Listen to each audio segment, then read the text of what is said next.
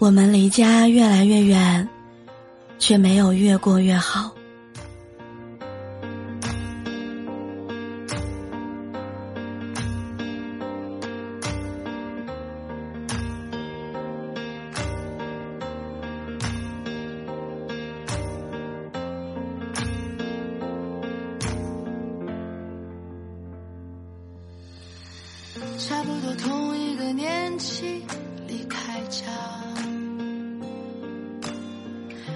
家几里就可以叫天涯。学别人巧舌如簧，在书里找各种榜样，随时准备着各式各样的悲怆。我想回农村了。二十六岁以后。这个念头每隔一段时间就会在我的脑子里面出现一次。差一秒没赶上早高峰地铁的时候，深夜打车发现前面有一百多个人在排队的时候，忘记带钥匙被锁在门外，只能大半夜到处联系开锁师傅帮忙的时候，逛街看到很喜欢的沙发和家具，但想到自己狭窄的出租屋，只能放弃的时候。每一个这种时刻，我都想立马买一张回家的车票，一头扎进那个把我养大的小院儿，再也不出来了。但我知道，我不能那样做。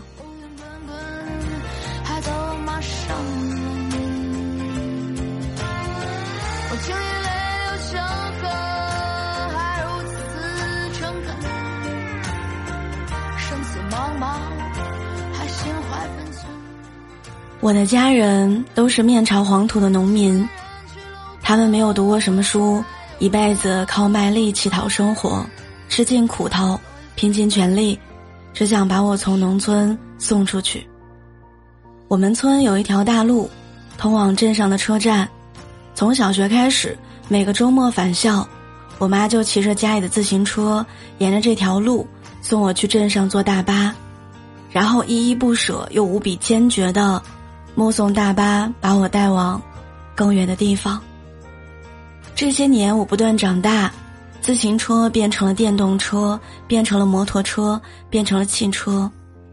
妈妈的背影也从瘦挺笔直，慢慢变成了发福佝偻的样子。一切都在变，但唯一不变的是，妈妈永远只送我到镇上的站台，永远隔着车窗向我挥手。催我快走。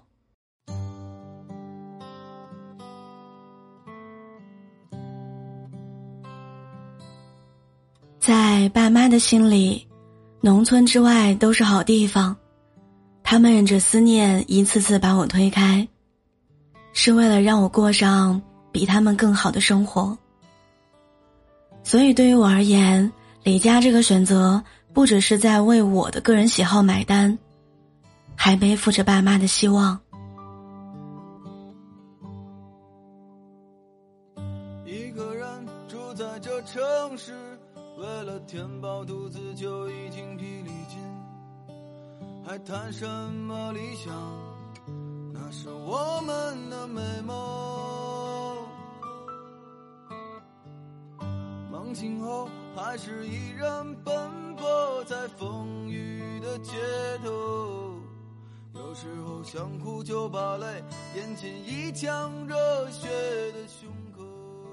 我还记得初来北京的时候，站在十点半的北京站小广场上，月亮和街灯把这个城市照得锃亮。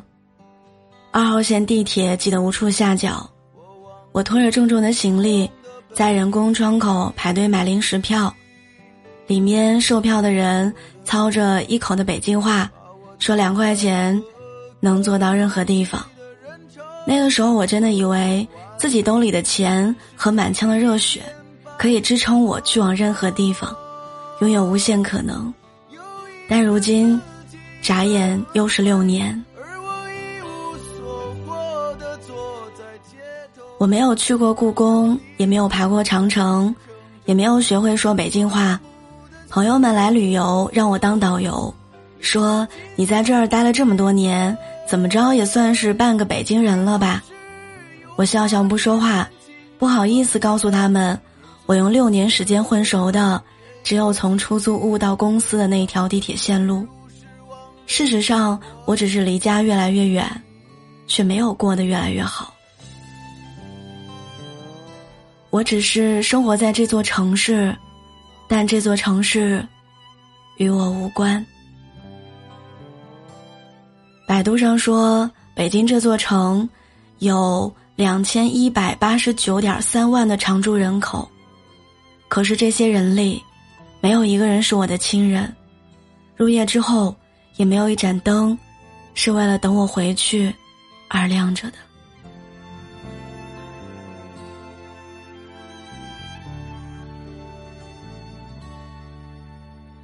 上半年的时候，被同事穿小鞋，一怒之下裸辞，接着投了十几封简历，全部都石沉大海。于是我干脆收拾行李，逃回了老家。回老家的第四天是我的生日。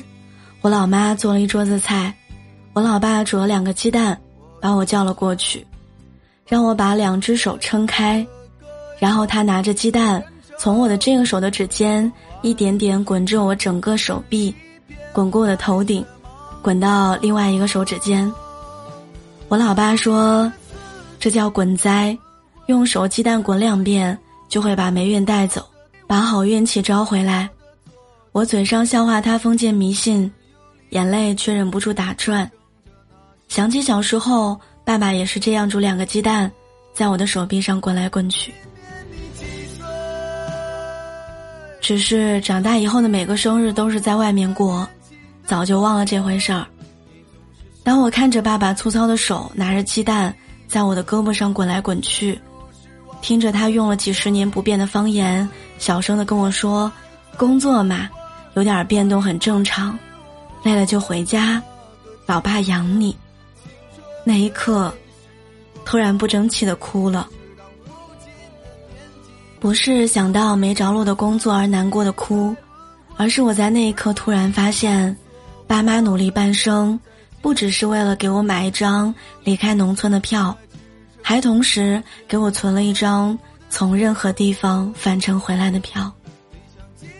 我能在大城市漂泊这么多年还没有被打败，不是因为我有多强大，而是我知道，就算有一天一无所有，也有人在为我托底，这份底气，只有家人能给。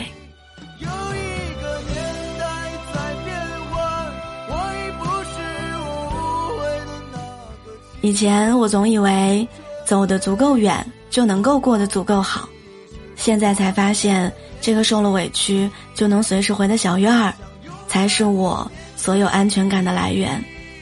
而那些一受委屈就想回农村老家的念头，不是我向生活发出的求饶信号，而是向苦难亮出的一张无敌的王牌，是在告诉生活，就算融入不了他乡，我也能够随时回去故乡，那里的饭菜和香烟，三百六十五天，二十四小时随时待命，为我掸去一路风尘，治愈所有伤泪。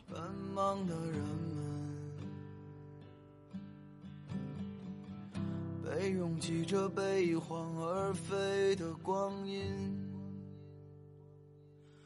忽略过。